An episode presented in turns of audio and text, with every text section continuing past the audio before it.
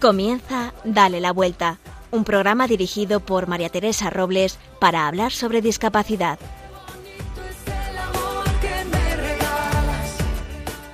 En cuatro días nace el Niño Jesús. Cuatro días. Y nuestras casas están llenas de luces, belenes y árboles de Navidad que ambientan y preparan su venida. Cuatro días para que le recibamos en nuestras casas. ¡Qué ilusión! Ya no queda nada. Y estos días de preparación y cariño parece que nuestro corazón se ensancha Queremos ser mejores y hacemos propósitos para el año nuevo. Miramos el Belén y vemos pastores, lavanderas, niños y mayores llevando lo mejor que tienen al niño que van a hacer. Cierra los ojos por un momento y hagámonos una figurita más que va a adorar. Y tú y yo, que no que no nos quedemos quedar atrás, también corremos al portal a traerle todo lo que guarda nuestro corazón, cariños y alegrías, preocupaciones y dudas, amigos y familia, todo se lo ponemos a sus pies. Yo este año le llevaré mis ganas de cambiar el mundo, mi esfuerzo por normalizar la discapacidad y mi interés por cada persona con la que trato. Le llevaré a cada uno de los colaboradores de este programa y a todos los que lo hacen posible, y a cada uno de los que nos estáis oyendo, no en grupo, no, sino uno a uno, por vuestros nombres.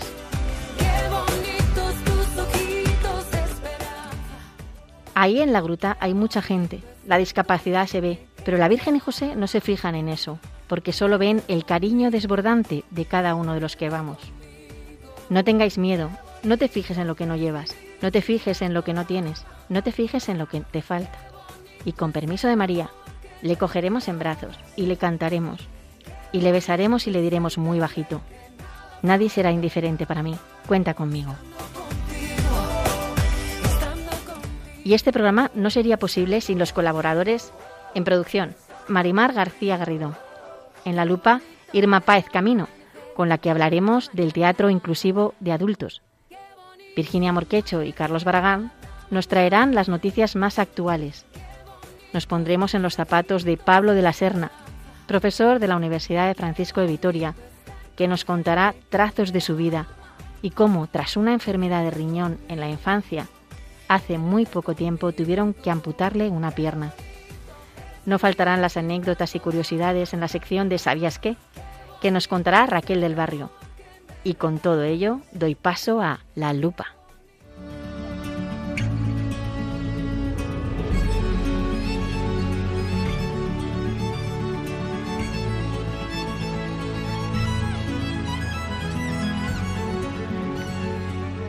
Irma, buenos días, ¿cómo estás? Buenos días, María Teresa.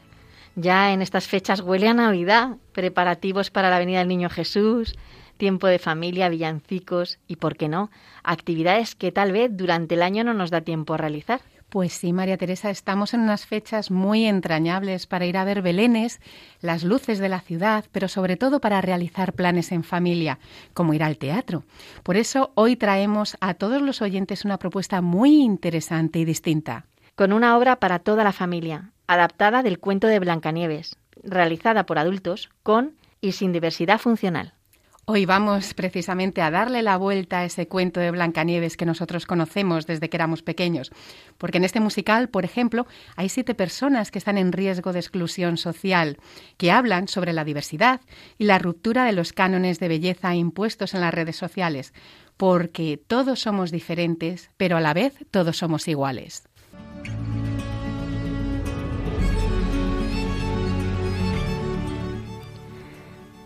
Blancanieves el musical es un espectáculo divertido, con una increíble puesta en escena y una banda sonora original llena de canciones que no podrás dejar de cantar.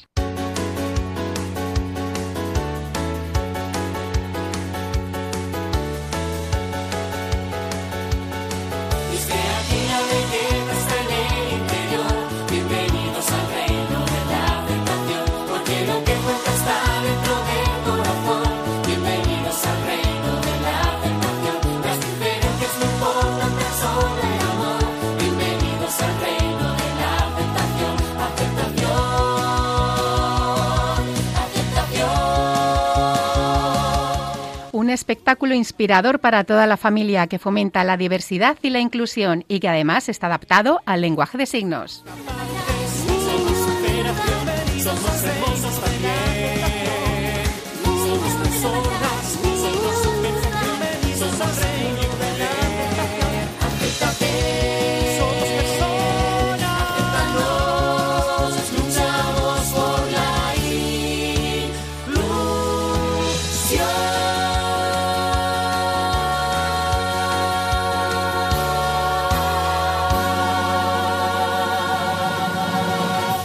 Para saber más, tenemos con nosotros a Jesús San Sebastián, director y dramaturgo del musical Blancanieves. Buenos días, Jesús. Buenos días, Jesús. ¿Cómo estás? Hola, María Teresa, Irma, ¿qué tal estáis? Muy bien, gracias, Jesús. Cuéntanos, ¿quiénes sois y quiénes os escondéis detrás de esta gran obra? La compañía que crea todos estos proyectos inclusivos de teatro inclusivo es Candileja Producciones. Somos una productora que llevamos más de 12 años eh, pues, eh, produciendo espectáculos destinados a público familiar, pensados para que lo disfruten tanto adultos como niños y que suelen partir de cuentos clásicos que todos conocemos, pero le damos una vuelta de tuerca, aprovechamos estos personajes que todos conocemos, estas historias que todos conocemos, para hablar de mensajes que creemos necesarios hoy en día, ¿no? como es el caso de Blancanieves, que hablamos de, la diversidad, de fomentar la inclusión, pero tenemos otros espectáculos, por ejemplo, como Dumbo, que hablamos, además de la, de la inclusión, hablamos también del bullying, o tenemos La Sirenita, el musical, que hablamos del reciclaje y del cuidado al medio ambiente. Es decir, cada proyecto está vinculado a un, a un mensaje específico que consideramos que es necesario y que desde la cultura creemos que es importante ¿no? hablar y que tenemos algo que decir. Efectivamente, como nos has contado anteriormente al musical de Blancanieves, hicisteis el de Peter Pan y después el de Dumbo, donde la protagonista de la obra tiene síndrome de Down. Lo supisteis adaptar muy bien al lenguaje de signos. En el caso de Blancanieves, ¿cuál es el equipo artístico que compone esta obra y qué valores queréis transmitir? Con cada proyecto intentamos ir dar un paso más allá, ¿no? Es verdad que empezamos con Peter Pan y con Dumbo, en el que contábamos con actores con discapacidad eh, intelectual. En el caso de de Dumbo, metimos a una actriz con síndrome de Down y además los actores hacían lengua de signos y había una intérprete en lengua de signos que apoyaba todas las escenas. Ese fue nuestro, nuestro paso con Dumbo y con Blancanieves ya hemos intentado pues romper moldes. ¿no? Tenemos un elenco muy, muy, muy diverso donde hay actores de teatro musical que trabajan pues, con actores con discapacidad intelectual, actores con diversidad funcional, personas sordas para hablar sobre, sobre la diversidad, ¿no? Para que eh, adultos y los niños ya desde temprana edad se den cuenta pues, que hay personas diferentes a ellos, con diferentes necesidades, pero eso no les quita mm, poder, ¿no? Ellos pueden perfectamente hacer algo tan complicado como una obra de teatro musical y el público pues puede pasárselo bien con ellos, pueden eh, emocionarse con ellos y creo que es una manera en la que los actores se empoderan, pero también el público les, les pone en el lugar que creo que también les pertenece, ¿no? porque de alguna manera eh, normalizamos la presencia de personas con discapacidad en contextos que deberían ser tan normales como una obra de teatro, no, no únicamente que estén en estos centros ocupacionales que están muy bien y deben de existir, pero yo creo que también poco a poco deberían formar parte de, contextos pues, como un supermercado, una tienda o una obra de teatro. Jesús, y sobre, cuéntanos un poco sobre vuestra primera obra inclusiva. ¿Qué supuso crearla rompiendo con las barreras con las que estamos acostumbrados? Nuestro primer espectáculo inclusivo fue Peter Pan, un musical muy especial, en el que de una manera muy normal pues eh, mezclábamos actores de teatro musical con actores con discapacidad intelectual. Ese fue el primer, el primer paso, ¿no? Y, con todo el miedo que nos generó, porque hay mucho desconocimiento sobre el tema y yo mismo, ¿no? Tuve que romper prejuicios porque dije, bueno, ¿y cuánto es el periodo de ensayos con este tipo de personas o con qué dificultad dificultades extras me voy a encontrar. Y luego, pues bueno, eh, vas normalizando que hay que este tipo de personas eh, te brindan pues una verdad maravillosa, una interpretaciones geniales, una comedia fabulosa pero es verdad que tienen otras dificultades, pero no son dificultades mucho más diferentes que las que tenga una persona sin discapacidad. Y para mí fue todo un aprendizaje y ese fue el primer proyecto, Peter Pan, que de hecho a día de hoy sigue, sigue de gira ¿no? y que abrió camino para otros espectáculos inclusivos. Eh, nosotros, como ya llevábamos 12 años, ya habíamos creado muchos otros musicales, pero es verdad que en la parte de inclusión fue Peter Pan el primero. Qué gusto escucharte, Jesús, y qué bien que existan personas como vosotros que os atrevís a dar la vuelta a esa realidad para hacerla cada vez más inclusiva. Pero ¿cómo surgió la idea de crear un espectáculo de estas características donde tiene cabida todo el mundo? En mi caso personal, eh, mi madre trabajaba con personas con discapacidad en lo que llamábamos las rutas, es decir, ella estaba como apoyo en los autobuses que llevaban a, personas con discapacidad pues de, la, de su casa a los centros ocupacionales o centros educativos donde estuvieran. Entonces, de vez en cuando, cuando salíamos del colegio, pues mi madre me llevaba en el autobús y, me acostumbré a estar cerca de este tipo de personas. Luego ya, eh, bueno, pues ella ya dejó ese trabajo, pasaron los años y yo no volví a tener contacto con, personas con discapacidad porque yo en mi, en mi contexto eh, familiar no tengo ninguna persona así. Entonces eh, surgió la idea desde un poco desde este punto que tenemos en Candileja de tratar temas que nos interesan, ¿no? Ya habíamos hablado de educación emocional, habíamos hablado de reciclaje, habíamos hablado de un montón de cosas que nos parecían importantes, pero bueno, pues dijimos, oye, ¿qué, ¿qué, pasa si trabajamos con este tipo de personas? Y, bueno, pues conocimos varias asociaciones que, que descubrimos que eh, los formaban en artes escénicas eh, casi ocho horas al día. Entonces había gente muy, muy, muy preparada y eso también nos, nos dio un empujón, ¿no? que, que las propias asociaciones les, les, hubieran formado y se hubieran preocupado en que una persona que tenga intereses artísticos pues los desarrolle de una manera profesional, ¿no? con técnica. Y eso fue lo que nos, nos motivó para decir, venga, adelante, vamos, vamos a por ello, por supuesto. Jesús, muy interesante. Oye, háblanos ahora de otro reto, el guion. Cuando lo escribes, ¿lo haces en función de la persona a la que va, que va a interpretarlo, tenga o no discapacidad? ¿O primero eliges al intérprete y después adaptas el guion en función de sus necesidades? Normalmente cuando escribo espectáculos eh, ya tengo en la cabeza qué tipo de perfil de actor eh, lo va a interpretar. No hablo de una persona en concreta, pero sí de un perfil. Entonces cuando, por ejemplo, eh, si sé que Dumbo lo va a interpretar una persona con discapacidad intelectual, yo ya tengo eso en la cabeza y no es que adecue el guion, porque yo tengo una mentalidad en la cual exijo a una persona con discapacidad pues la misma profesionalidad ¿no? y casi el mismo grado de dificultad que una persona sin discapacidad, pero sí que lo tengo en cuenta y de alguna manera pues se ve reflejado en el guion. Esa es la forma un poco quizá en la que adaptamos el guion. Pero ellos, bueno, tú además, eh, Irma, conoces eh, nuestras obras, eh, ya pudiste ver Dumbo y viste que Dumbo concretamente es un personaje protagónico, no sale de escenario, tiene unos parlamentos, bueno, un texto, ¿no? Para, para hablar, hablar de manera coloquial, perdón, pues bastante grandes y, y, que bueno, que es nuestro trabajo que esta persona se sepa el texto y que, y que lo interprete eh, pues bueno, como, como tiene que hacer el personaje. Entonces hay una adaptación del guion, pero muy, muy, muy básica, por así decirlo, teniendo en cuenta que cuando lo escribo ya sé quién lo va a interpretar o qué tipo de perfil de persona lo va a interpretar. Ese quizás sería el, el grado de adaptación. Pero no, no se suele hacer luego un trabajo, una vez que está escrito, no se suele hacer un trabajo de adaptación porque una persona tenga discapacidad o no. Es cierto, Jesús, cuando fui a ver Dumbo el musical salí maravillada, salí maravillada de, de, todo, de la obra, de los personajes, de lo que queríais transmitir. Me encantó la interpretación de Ana, Ana Martín en el papel de Dumbo, la protagonista, que como hemos comentado antes tiene síndrome de Down. También el mensaje eh, que, que decís vosotros, confiar en uno mismo es volar. Eso me pareció magnífico. Y si a eso le sumas encima los premios que habéis conseguido, como por ejemplo el premio al mejor musical infantil, me hace pensar que algo está cambiando en la sociedad y eso me emociona. Jesús, en el musical de Blancanieves, ¿qué mensaje queréis transmitir a la sociedad? Blancanieves, el musical, toca muchos temas, pero en concreto para mí toca dos importantes. ¿no? Una es festejar la diversidad, es decir, todos somos diferentes y eso está bien.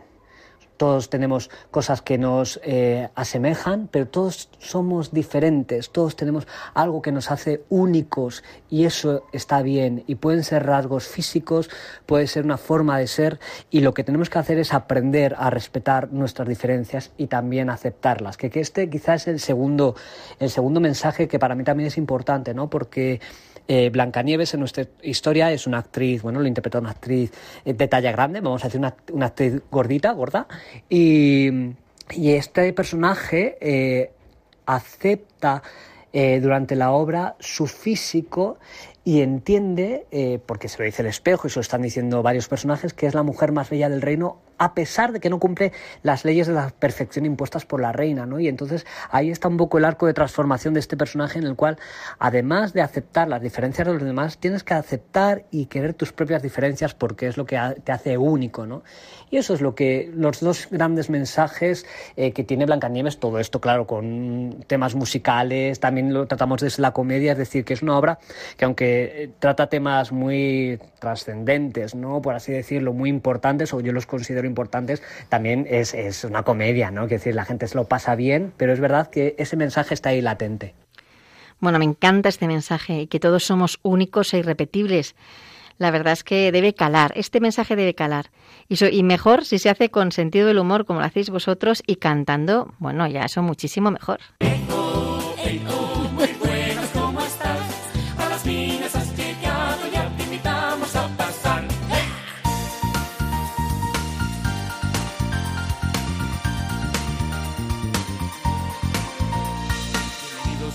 Minas. Y hey, Aunque veas solo a siete, aquí somos muchos más. Bienvenidos a las minas. Hey yo, hey yo. Deja fuera los prejuicios, dame una oportunidad. En las minas hay diamantes, pero tienes que adentrarte. Si nos dejas fuera, nunca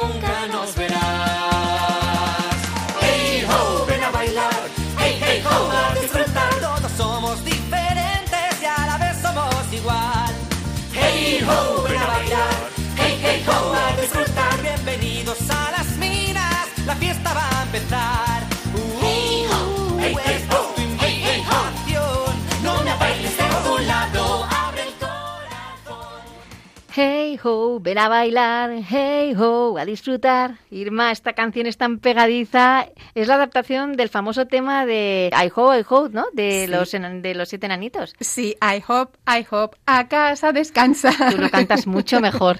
Menos mal que te tengo. que va, no, hombre, no, no pasa nada ahora, pero no podemos descansar. Tenemos que seguir con el programa y contar que, bueno, que nosotros no somos ni cantantes ni actrices, como se habrán podido dar cuenta, pero sí tenemos a Marga Gómez que es una de las actrices con discapacidad intelectual que interpreta a uno de los siete amigos de Blancanieves y también a la Reina Madre. La hemos pillado con Jesús San Sebastián justo antes de salir a escena. Hola Marga, buenos días. Hola. Hola Marga, ¿qué tal? Marga, buenos días. ¿Qué es lo más importante para ti de este espectáculo? Más importante es todo. La concentración, el público, los compañeros, sé tú mismo, disfrutar del espectáculo, el público, la gente, el musical, el personaje sobre todo y, las ganas. Marga, las ganas que tenemos nosotros de tenerte en este programa. Muchísimas gracias.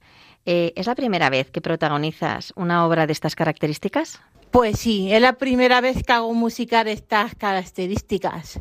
He hecho teatro social, teatro normal, pero nunca he hecho musical de esta categoría y para mí está siendo una experiencia muy grande y maravillosa. Qué alegría, Marga, y qué mensaje te gustaría transmitirle a nuestros oyentes. Es muy importante que vayáis a ver esta obra porque esta obra tiene muchos valores de que todas las personas somos diferentes y eso es un valor muy importante. Marga, ¿y tienes alguna anécdota para contarnos? Cuando estábamos presentando el musical para los medios de comunicación, se me ocurrió nada más y nada menos que sacar un pajarito y presentarlo a televisión española. Un pajarito que es una marioneta que ella eh, maneja durante la representación y de pronto aparece Marga en el escenario y se, y se lía ahí a improvisar, ¿no? Con el pajarito. ¿Y qué decías? Hola. Hola, ¿qué tal? Hola, televisión española. Y claro, todos allí me ahorré la risa porque, claro, de pronto era una cosa como Marga en mitad del escenario con esa marioneta. No, nos extraña nada, vamos. Y no era el momento adecuado. No, la verdad que no, no lo era. Teníamos que hacer un número musical, pero Marga decidió hacer su propio show. y, y, decidiría hacer mi propio show. Pues esa es la anécdota de Marga. Marga, eres fantástica. Es que eh, me encanta escucharte y como dice Teresa, tienes que venir a nuestro programa. Muchas gracias por vuestra atención y tenéis que venir a vernos Pues de verdad, muchas gracias por, por este rato, por cedernos este espacio para hablar de este proyecto tan importante para nosotros. Y aquí estamos Marga Gómez y yo, a punto de empezar función y encantados de, de, de estar este ratito con vosotros. Un beso a todos. Un besazo, os esperamos para celebrar la diversidad con Blancanieves. Muchas gracias a los dos por atendernos. Gracias, Marga Gómez y Jesús San Sebastián del equipo de Blancanieves el musical, por habernos enseñado que se puede hacer musicales con fondo e inclusivos. Muchísimas gracias a los dos, de verdad, por haber compartido con nosotros estos momentos en la lupa. Disfruta, todos somos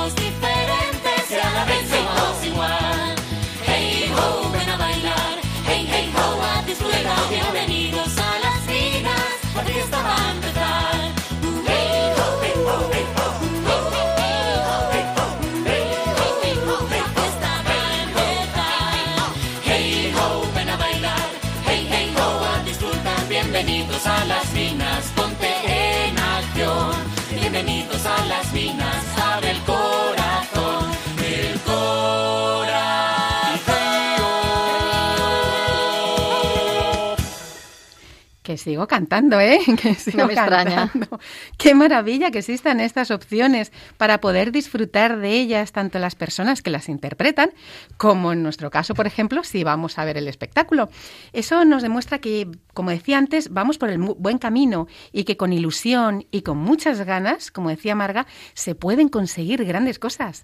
Qué ganas de bailar me han entrado. Eh, la verdad es que es un, un gran broche, ¿no? Para esta sección de la lupa en la que hemos traído un ejemplo de espectáculo inclusivo. Espero que os haya parecido tan interesante y tan divertido como a nosotras. Ahora Irma nos quiere recordar algo.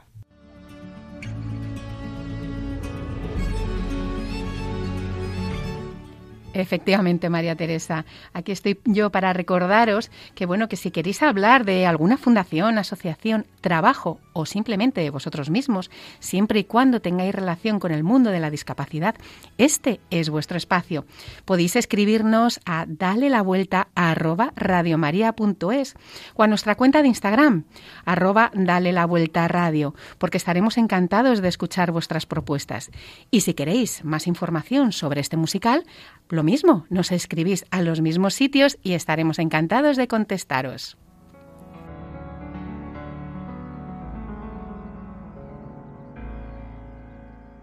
Bueno, y este programa, este programa y todos los programas de Radio María son gracias a vuestros donativos. Y tengo un mensaje del director de Radio María, el padre Luis Fernando de Prada, que me gustaría que escucharais. Todos recordamos esa escena evangélica en que Jesús, al ver aquella viuda que ofreció unas pequeñas monedas al templo, comentó a sus discípulos, En verdad os digo, que esta viuda pobre ha echado más que nadie, porque los demás han echado de lo que les sobra, pero esta que pasa necesidad ha echado todo lo que tenía para vivir. Una reflexión que vale para todas las dimensiones de nuestra vida. ¿Nos ofrecemos por completo a Dios y a los hermanos o solo les damos las sobras de nuestro tiempo, bienes, cualidades?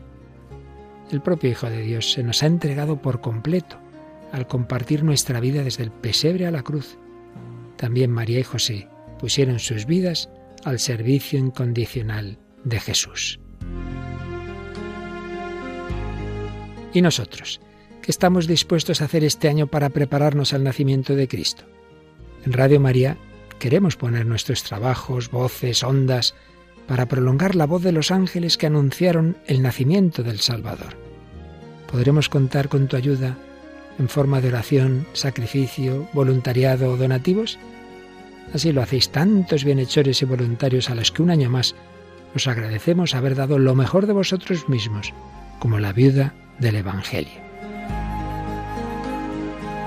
Si tú también quieres colaborar, puedes informarte llamando al 91 822 8010 o entrando en nuestra página web radiomaria.es.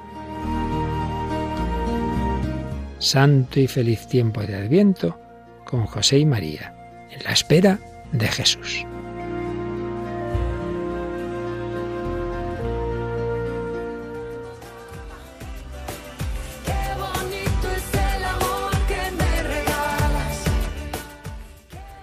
Y con Virginia Morquecho y Carlos Barragán estaremos al tanto de la actualidad.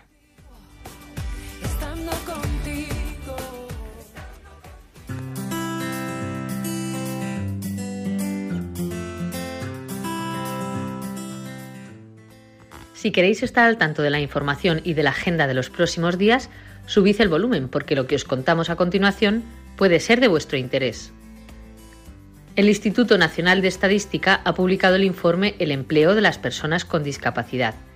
En él aparecen datos como que ha aumentado en 30.400 el número de personas discapacitadas con empleo. Aún así, la estadística muestra la baja participación en el mercado laboral de las personas con discapacidad.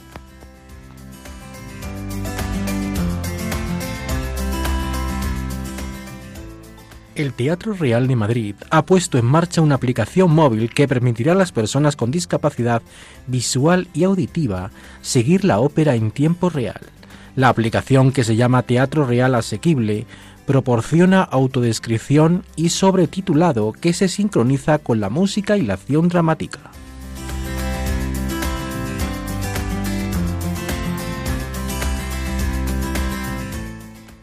Y a pocos días de la Nochebuena os hablamos de otra aplicación que puede ser de vuestro interés. El Ayuntamiento de la capital ha lanzado Navidad Accesible Madrid, una plataforma que describe la iluminación navideña y ofrece a las personas invidentes una posibilidad de disfrutar de ellas. La app ofrece tres opciones, que te localice en qué lugar estás, que elijas entre una lista de opciones o que lo escuchen desde casa las personas con movilidad reducida o las que no vivan en Madrid.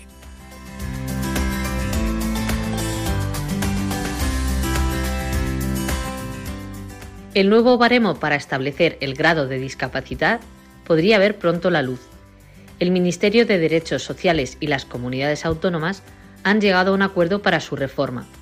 Según recoge Europa Press en su página web, se establecerá un nuevo procedimiento para el reconocimiento, la declaración y la calificación del grado de discapacidad. En cuanto a los plazos, la agencia de noticias explica en su web que una vez tramitado el Real Decreto, el nuevo baremo entrará en vigor a los seis meses de ser publicado en el Boletín Oficial del Estado. Aún así, los cambios en el procedimiento y en los órganos de valoración se hará de forma inmediata, como se acordó en la comisión delegada.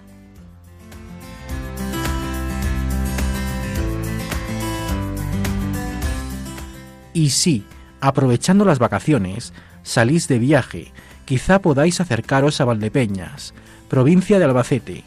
Allí la Asociación de Familiares y Amigos de Personas con Discapacidad, AFAP, se ha encargado de elaborar parte de la decoración navideña, como el árbol de Navidad, realizado con material reciclado.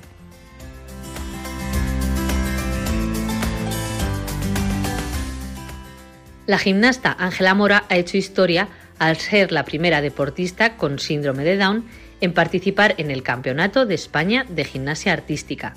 La joven leridana, de 17 años, ha manifestado al periódico La Vanguardia que lleva desde los 5 entrenando y que, aunque es un poco duro, le gusta la gimnasia.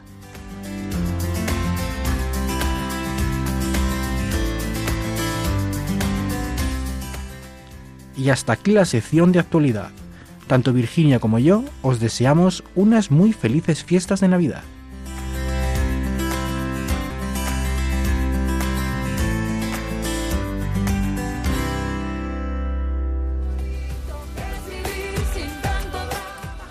Para los que os habéis incorporado ahora, os recordamos que estamos escuchando el programa Dale la Vuelta, un programa que trata sobre la discapacidad. Y ahora empieza la sección Ponte en mis zapatos.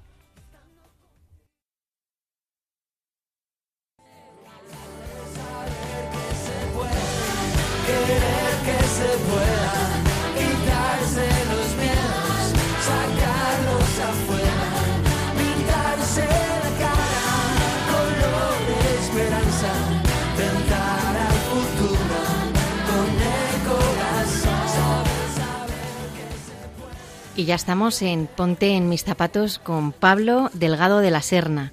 Hola Pablo, ¿cómo estás? Hola, muy buenas, ¿qué tal? Pues Pablo es fisioterapeuta especializado en una palabra un poco difícil para mí, disfunción, casi de lo tú, Pablo. Sí, en disfunción temporomandibular y acúfeno, que son problemas de mandíbula y relacionados con el oído. Muy bien, además es profesor universitario de la Universidad Francisco de Vitoria. Así es. Tiene 44 años, está casado y tiene una niña preciosa. Sí, Amelia, un tesoro. Oye, Pablo, cuéntanos un poco tu historia, que es muy emocionante. Empezó a los seis meses. A los seis meses, mi padre es médico y llegó un día de trabajar y le dijo a mi madre, mira qué gracioso el niño, que se ha bebido un bidón de agua. Y dijo mi padre, pues esto no tiene ninguna gracia. Y entonces empezaron a dar vueltas y a hablar con gente y todo el mundo le decía que tenía un problema renal, que la solución era morirme antes de un año. Madre de mía de mi vida. Sí, y, y bueno, mi padre obviamente no se, no se conformó, se puso a moverse y a buscar médicos y mi madre se dedicó a ir a ver a la Madre Maravillas muchos días. Y, y de ahí surgió que me operara el, el doctor Gil Bernet en Barcelona y después de una cirugía muy larga en la que la frase antes de empezar fue José Ignacio, de médico a médico este niño se muere, no tengas expectativas de que salga, aún así voy a hacer lo que pueda y algo hizo que llevo aquí 44 años, una cirugía de 5 horas con 8 meses. Madre mía. Y ahí empezó un calvario o, o una vida especial, no sé si, de, de operaciones y de, y de cosas. Oye, pero más o menos hasta la adolescencia tuviste una vida un poco mm, más o menos regular. Distinta, pero regular, porque tuve, tenía insuficiencia terminal, o sea, insuficiencia renal terminal hasta los 17 años que me hicieron el primer trasplante. De cara afuera nadie sabía nada, pero de cara adentro pues eran muchas pastillas, mucho no poder tomar nada, no poder beber nada, que cuando eres adolescente es cuando es más complicado ser enfermo. ¿Y qué pasó en ese momento a los 17 años? A los 17 años empeoró ya la función terminal, o sea, la función renal no era fácil eh, mantenerla tanto y me tuvieron que hacer el primer trasplante de riñón Madre mía, con, con en 17 plena años, adolescencia. en plena adolescencia. Entrar en diálisis y, y primer trasplante. ¿Y qué pasó después? Pues ese trasplante me duró 7 años, Bueno, mm, siete. que no está mal, Está mal. y volví a diálisis. A los 3 meses me volvieron a trasplantar, que está muy bien, pero con la mala suerte de que ese segundo trasplante me duró 5 días. Madre mía. Y volví a estar otros 4 años en total en diálisis, hasta el tercer trasplante, que me duró 15 años hasta hace 2. Bueno, vosotros es que no estáis viendo la sonrisa de Pablo, que es una pena, pero espero que se transmita con, con cómo habla. Porque esto que está contando, que cualquiera podría decir, "Uy, Dios mío, qué vida, eh, en Pablo es felicidad. Entonces, vamos a averiguar cómo ha llegado a ese grado de felicidad ¿no? y, de, y de alegría en su vida. Mm, cuéntanos un poco, eh, después de, de- de- de este trasplan- de estos trasplantes, 26 operaciones a tu espalda, eh, este, o, sea, eh, o sea, has pasado por muchas cosas médicas duras, duras de aceptar. Eh, ¿qué, qué pasaba por tu cabeza en ese tiempo, en esa maduración? Porque es que desde la adolescencia hasta ahora eso es un proceso madurativo, ¿no? Es complicado. eh, luego también hay cosas que se ven y cosas que no. Por ejemplo, en febrero me amputaron una pierna y el no verse entero, pues eh, es más, es muy violento, es muy duro y eso me ha costado mucho. Lo otro al final lo asumes. Yo no conozco otra vida, siempre está enfermo y, y entonces no, quiero decir, no he tenido opción de pensar otra cosa. Claro. Y entonces he aprendido a adaptarme a vivir con esas circunstancias y a vivir con lo que tengo, no, no añorando lo que no puedo o lo que no me dejan o lo que no ha sido posible. Claro. Pero de todas maneras, eh, el que te vayan dando noticia, un poco noticia mala tras noticia mala, en el sentido de tenemos el riñón no funciona, vuelve otra vez, el riñón tal, eh, diálisis, diálisis, que eso corta mucho una vida, Sí. eh, el ritmo de una vida, ¿no? Sí.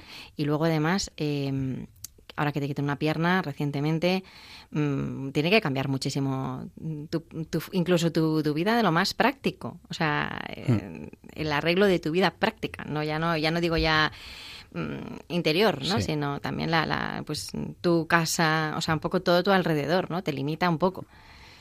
Pues sí, yo me hago diálisis en casa, nueve horas. Y luego, pues, eh, la pierna, ahora llevo la prótesis, en el día a día no lo noto, pero en muchas circunstancias de casa, por ejemplo, el aseo, es cuando te das cuenta que eres un discapacitado, que soy un discapacitado absoluto. Porque no me puedo duchar de pie, no puedo hacer un montón de cosas. Y eso no es fácil. El, eh, hay cosas que las puedes disimular, ¿no? O sea, eh, cuando estás en diálisis, cuando la diálisis al final, las horas de diálisis estoy en ella, pero fuera no, no se nota, ¿no? En cambio la pierna siempre. Pero eh, al final es eh, ser consciente en el fondo de, de- de que somos personas muy afortunadas, ¿no? Eh, yo podría estar trasplantado, sería mucho mejor, pero es que hace 70 años estaría muerto. Claro, madre Y entonces tengo la diálisis, que es una paliza, pero que al final me mantiene vivo. Es un regalo dentro de lo duro que es. Qué bonito, Pablo. Me encanta esta reflexión. Oye, yo sé que hubo un momento en tu vida que hubo eh, un momento de inflexión. Y, y ese momento lo marcó esta música.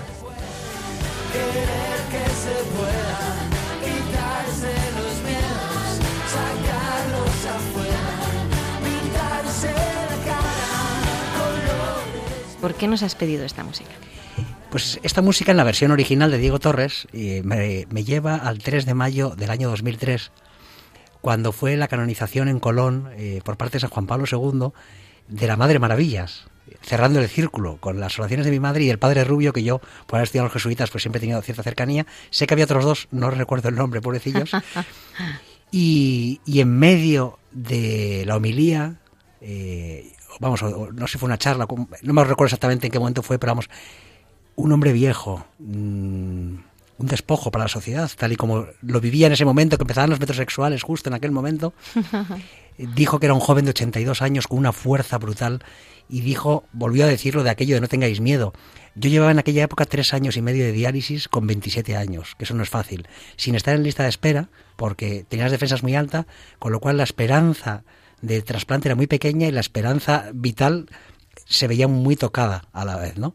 Y entonces ver a este hombre con esa fuerza, con ese ímpetu, con ese mensaje tan claro, tan fuerte y tan sincero, a mí me cambió la vida.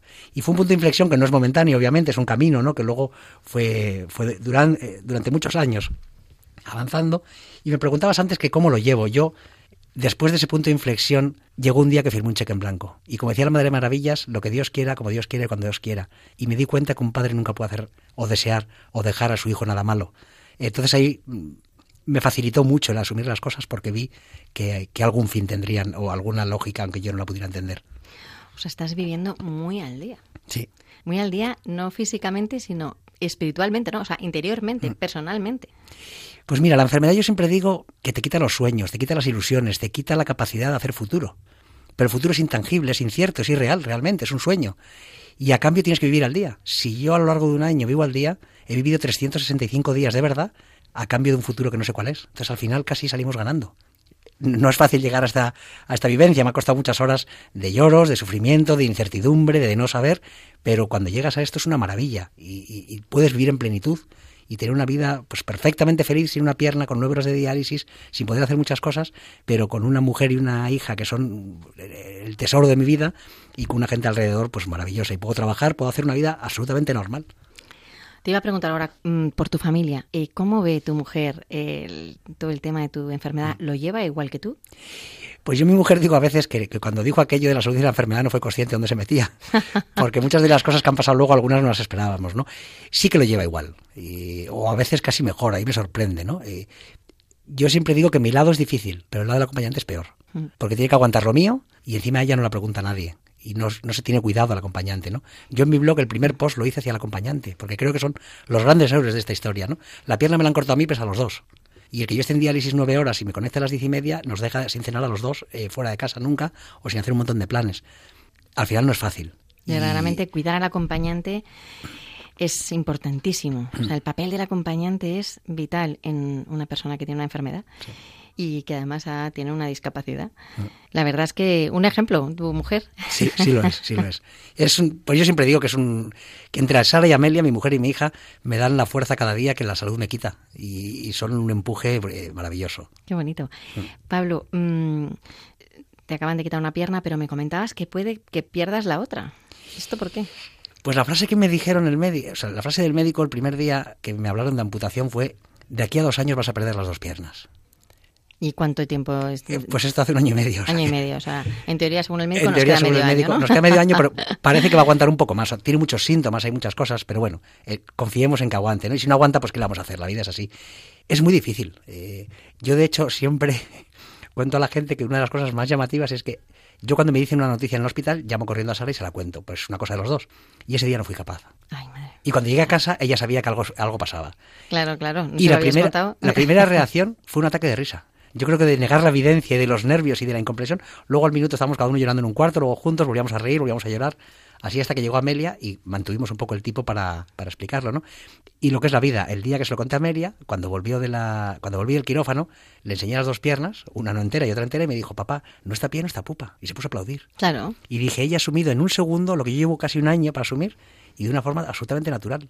La verdad es que los niños nos simplifican muchísimo Oh, la es una vida. maravilla, es una maravilla. Sí, ven mm, la, la vida de otra forma, Sí. que es como deberíamos verla todos, Sí. con sencillez. Nosotros los complicamos mucho. Es verdad que ella tampoco ve la trascendencia de, de todo lo que hay detrás, pero sí la importancia de las cosas. Lo importante lo ven. Y lo ven es que esté ahí su padre y que verdaderamente mm, la herida estaba quitada. Estaba quitada. Y de hecho ahora presume, yo al muñón, la palabra muñón me parece muy fea. Y como operaron el 3 de febrero le llamo Blas. Y entonces va presumiendo a todo el mundo, mi papá tiene Blas y la gente me dice, ¿qué es Blas? Y digo, es el muñón. Va encantada con todo Me el mundo. encanta que Sí. le hayas puesto nombre. es brutal. Oye, y eh, dando, dando clases, ¿tienes algún mm, algún momento en el que digas, eh, pues esto es- a veces no, la gente es cruel, es de- puede Mm. ser desagradable, o en el trabajo? ¿Algún momento en el que hayas encontrado algún... En el mundo profesional no. Eh, Por ahí sí que he tenido, tengo alguna anécdota dura. Hay muchas miradas. Mm, Yo entiendo una mirada de curiosidad, puedo entender una mirada eh, de compasión. La de lástima molesta más y hay miradas a veces de asco. Sobre todo en verano en la piscina, ¿no? Bueno, una mirada es algo fugaz, que es algo que se te puede escapar, que es algo que no siempre controlamos. Pero incluso hay comentarios con frases. Bueno, al final no le doy importancia, duelen mucho y, y te dejan mal ese día. No le doy importancia porque muchas veces creo que alguien que es capaz de decir determinadas cosas tiene un problema mayor que el que me puede crear a mí. Y entonces intento que nada me altere el ánimo y me altere mi día a día, que bastante tengo con lo que tengo, ¿no? Pero gracias a Dios, tanto en la universidad como en la consulta, no tengo ningún problema de, de nada de eso. Al revés, me acerca mucho a los alumnos. Hoy en día, pues ellos te ven en Instagram, interaccionas mucho, y entonces, pues a veces se abren y te cuentan cosas que no cuentan otros profesores porque ven eh, que tú tienes una realidad muy tangible y dolorosa y que les puedes ayudar ante un problema. Qué bonito. La verdad es que mm, como profesor es tenerte es 10, porque claro, es que lo están viendo no solamente en la parte de- eh, teórica, sino también en la parte intelectual, ¿no? digo, digo personal, Eh, no solo la intelectual, sino también la personal. Eh, Pablo, ¿es posible seguir con tu trabajo profesional sin piernas? Es más fácil sin piernas que en diálisis. Porque yo, la especialidad que yo trato es en la cabeza, en el cuello, entonces la persona se tumba y yo trabajo sentado. Entonces ahí puedo estar sin piernas sin ningún problema. Y luego con las prótesis puedes estar de pie, más o menos. La diálisis ahí me deja agotado todo el día. Entonces es más el cansancio físico que el problema de las piernas. Oye, cuéntanos cómo haces diálisis en casa. Esto me deja asombradísima. Pues yo hago una, hay una- un tipo de diálisis que se llama hemodiálisis, hemo de sangre, y se hace en el hospital, tres días a la semana, cuatro horas. Y yo hago diálisis peritoneal. El peritoneo es la, una capa que cubre la, la tripa, y entonces yo tengo un, catéter, un tubo que va directo al peritoneo, y por una serie de líquidos, por ósmosis, eh, las sustancias pasan de donde hay más a donde hay menos, por gradiente de concentración y peso molecular, y entonces eh, es un concentrado especial de glucosa o una serie de, de- de sustancias que lo que hacen es sacar los productos de desecho y el resto del líquido, porque mi riñón no produce orina, el- al, al líquido que yo tengo en la tripa y una vez al día lo cambio. Entonces yo voy siempre en la tripa con dos litros y medio de, de líquido para hacer ese, ese trabajo. ¿Eso te, te hace tener una alimentación determinada, cuidado determinado, físico? Más que alimentación determinada, bueno, alimentación determinada porque no me funciona el riñón, no puedo tomar determinadas sustancias, ¿no? En, en exceso o, en- o algunas casi ni probarlas, ¿no? Pero tengo que tener cuidado, yo tengo un tubo en la tripa metido, con un agujero, entonces tengo que tener cuidado, eh, pues cuando voy al agua, con la, la arena en la playa, por ejemplo, entonces hay que tener un, un cuidado con, el, con la herida, pero vamos, como que si hace una herida en la pierna. O sea, vida normal, absolutamente. Salvo las horas de diálisis, vida normal. Puedes ir a la playa, puedes ir a la Sí, piscina, puedes sí, bañarte en la sí. piscina. De hecho, yo nado todas las semanas. Impresionante. Sí. Impresionante. Pablo, mm, tu, tu vida, mm, que la cuentas así, parece como que es muy sencilla, eh, y tú la has hecho fácil y sencilla, porque tienes muy cerca a Dios, pero mm, sé que además te la estás complicando, porque, porque creo que estás estudiando humanidades. ¿Esto por qué? Yo siempre he querido cambiar el mundo eh, sanitario como enfermo. He visto muchos problemas, he, vis- he oído frases de médicos que, que son aterradoras. Uno de ellos me dijo una vez en urgencias, la verdad es que estábamos en pleno COVID, hasta arriba el 2 de abril, el día que más gente murió. Yo fui porque se me había quedado el dedo gordo del pie frío y me llega y me dice, mira alrededor, ¿qué ves? Y digo, pues un montón de gente fatal. Y me dice, para esta tontería no vengas ahora. Madre mía. Al, al año te- me faltaba la pierna, estoy deseando encontrarme y decir, oye, perdona, que tienes razón. Que Que- tontería. No, eso, ahora- eso lo digo de broma, ¿no? que ahora sí que puedo venir, Claro. que no me tengo pierna. Entonces, tanto como profesional sanitario como como profesor de universidad y como eh, paciente, me he dado cuenta que falta más conocimiento del hombre más allá de lo puramente técnico de donde están los músculos, los tendones y los ligamentos. Y entonces pues una necesidad que fue creciendo, creciendo, creciendo, y en la Francisco Vitoria, en la universidad, como hay mucha cultura de humanidades, pues cuando llegué ahí dije, pues es que este- esto es lo mío. Estoy estudiando humanidades, me he hecho un máster de acompañamiento, que también es una maravilla, y, y bueno, pues es un pilar que es que es fundamental porque multiplica la capacidad técnica que podemos tener como sanitarios. ¿Por qué un máster en acompañamiento? Pues nunca lo había pensado, fue una sugerencia que me hicieron y la realidad, dije que sí cuando me lo ofrecieron en la universidad porque sabía que me iban a cortar la pierna y iba a tener muchos meses de estar en casa sin hacer nada. Después de hacerlo ha sido un regalo.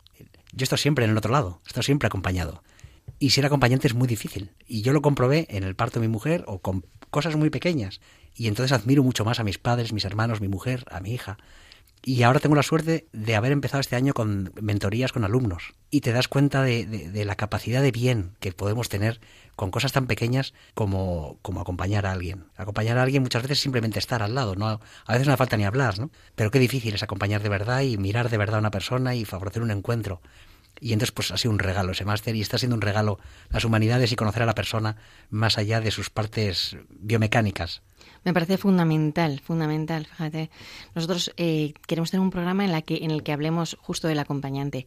Así que te invitaremos a que nos cuentes de manera profesional eh, y de manera personal, pues cosas que se deben y que no, tips, que, no- que tal vez sea- sean buenos, cortos, a lo mejor rápidos, que, que debamos saber los acompañantes y, y que beneficien a los eh, pacientes, ¿no? A los que, a los que están en ese momento sufriendo un- una enfermedad determinada o una discapacidad determinada, ¿no? Fenomenal, cuando queráis. Sí, sí, esto ya sabes que te quedas emplazado aquí. Lo están oyendo todos y ya, Ya no hay queda excusa. firmado, no hay excusa, no hay excusa, Pablo. Pablo, mm, el, ¿qué, qué proyecto tienes de vida ahora? Pues mi problema es que tengo muchos. Y pues mira, si Dios quiere, de aquí a dos tres meses defiendo mi tesis doctoral en, de fisioterapia y ya tengo pensada eh, cómo empezar la segunda. Pero, ¿De qué va esta tesis? Porque esto nos lo tienes que contar. Pues la primera es eh, la eficacia de la fisioterapia en pacientes con disfunción temporomandibular y acúfeno, que es un ensayo aleatorio y con unos resultados muy óptimos, y, y tanto teóricos en el, en el estudio, en el ensayo, como prácticos en la consulta. Y, y, bueno, pues es un proyecto que lleva muchos años queriendo hacer y, luego además para la universidad pues es importante, yo creo que los profesores seamos doctores y para la fisioterapia que es una disciplina joven creo que es importante que haya muchos doctores para darle un valor. Y, luego, pues mis proyectos es sacar mi segundo libro, que saqué este año primero, Diario un trasplantado, y luego, eh, pues eso, hacer una segunda tesis o un estudio o algo sobre, eh, no sé exactamente el enfoque, pero el sentimiento de carga en el enfermo. Mm, qué bonito. Sí, que pesa mucho y al final lo tienes en la mochila y no lo miras porque no quieres mirar, pero sabes que está ahí. Oye, ¿qué le dirías a una persona que, que tiene que ser trasplantada, que está esperando y esperando y esperando en lista y que además no sabe si va a resultar después de que llegue su turno, no sabe muy bien si va a ser su momento o no? ¿Qué le dirías? Pues le diría que nunca perdiera la paciencia. Yo he llegado a estar tres años y medio sin estar en lista de espera, y eso es muy duro. Eh, haciendo un símil con fútbol, eh, cuando un futbolista nunca es convocado es duro, porque está entrenando y es duro. Pero una vez que entras en lista de espera, aunque no te llamen, ya sabes que puedes ser convocado. Ya has pasado esa lesión o lo que sea y puedes ser convocado. Y llega un día que te llaman, pero el riñón no es para ti, que eso Mm. también pasa y eso es bastante duro. Eso es más duro todavía. Pero una vez que has estado en el banquillo, ya estás cerca de jugar. Y antes o después llegará el día que juegues. Eso es, un- es así. Hay que aprender a cuidarnos a nosotros. Yo tengo una amiga psicóloga que se ríe porque yo digo, cuando tengo un problema de verdad, me hablo en tercera persona. Porque yo, un, progra- un problema con- contado por mi mejor amigo, lo entiendo perfectamente, soy muy empático. El mismo problema en mí, soy terrorífico conmigo. Entonces a veces tenemos que aprender a, a querernos nosotros. Nos- somos más duros, ¿no? Con Mucho nosotros más, mismos. Mucho más. Y luego, pues hombre, todos tenemos ilusiones. A nadie le gusta estar en diálisis, todos nos gusta estar sano. Pero bueno, eh, el día llegará y, y hay que saber estar ahí y luego prepararse mucho emocionalmente.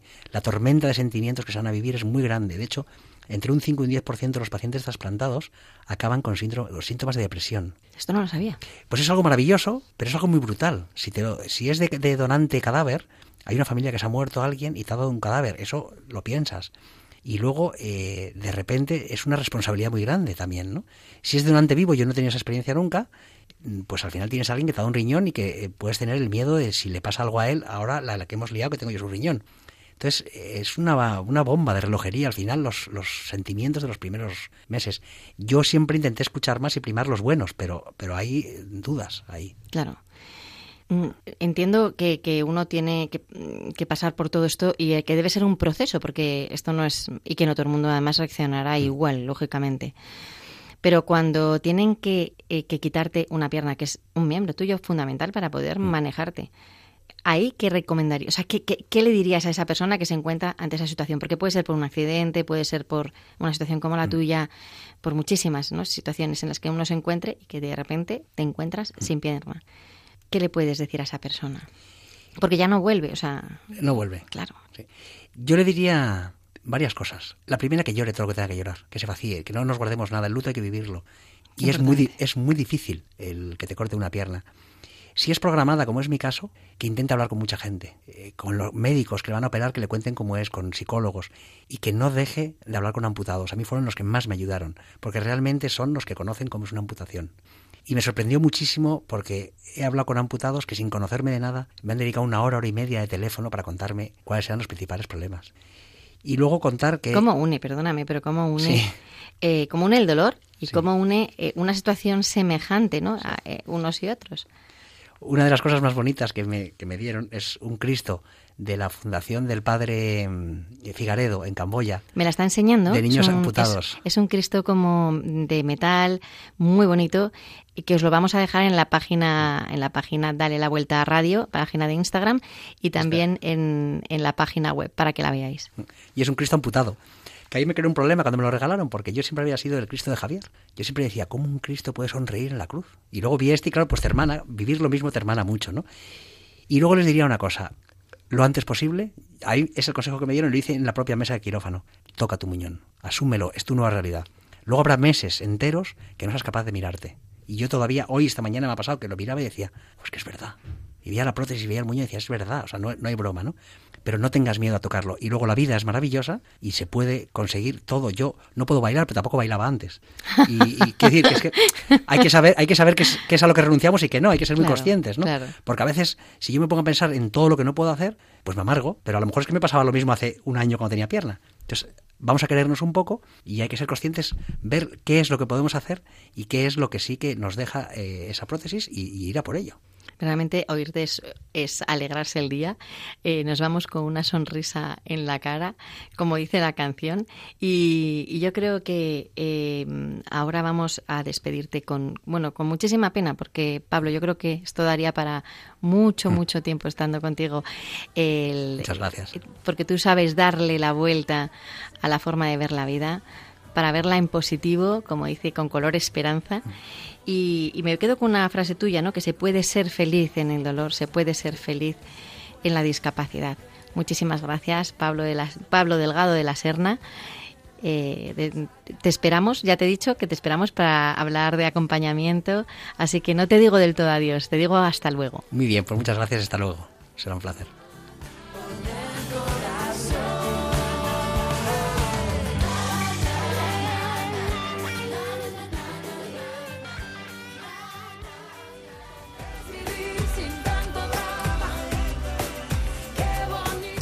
Y ahora os dejo con Raquel del Barrio para ver qué aprendemos en ¿Sabías qué?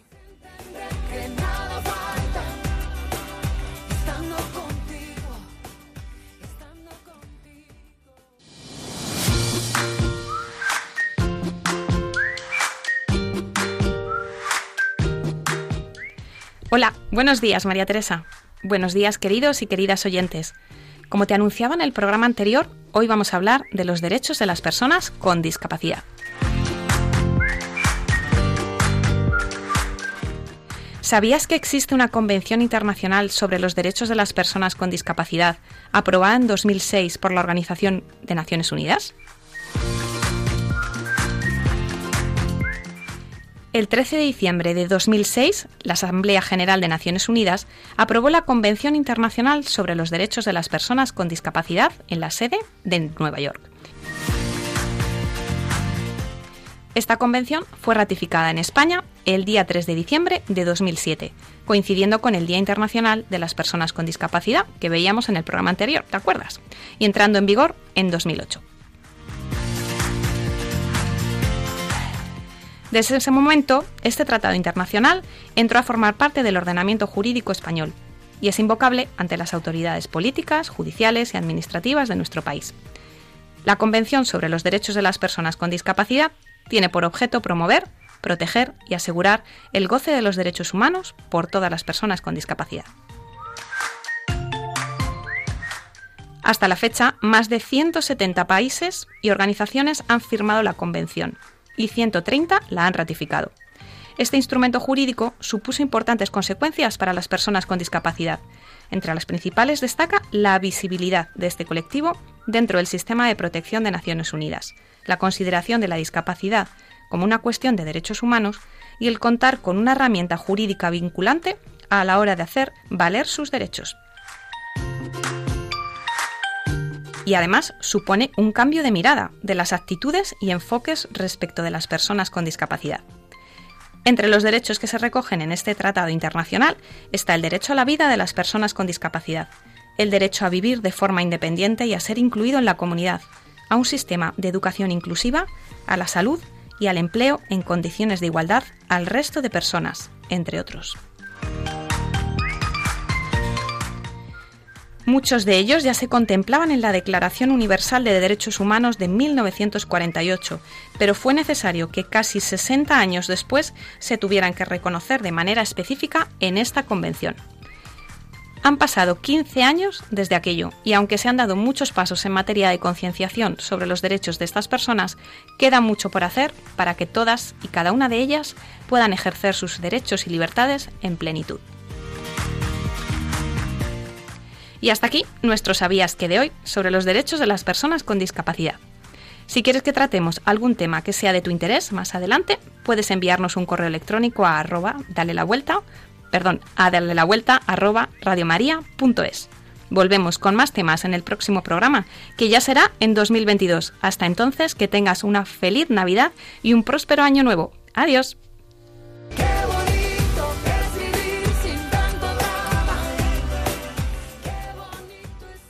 Con esta sección llegamos al final del programa.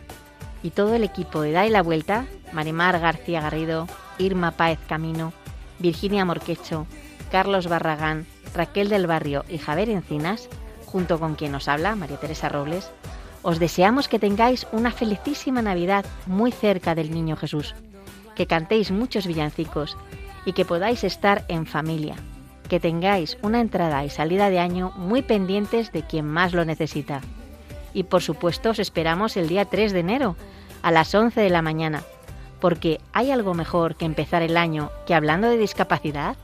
Os esperamos.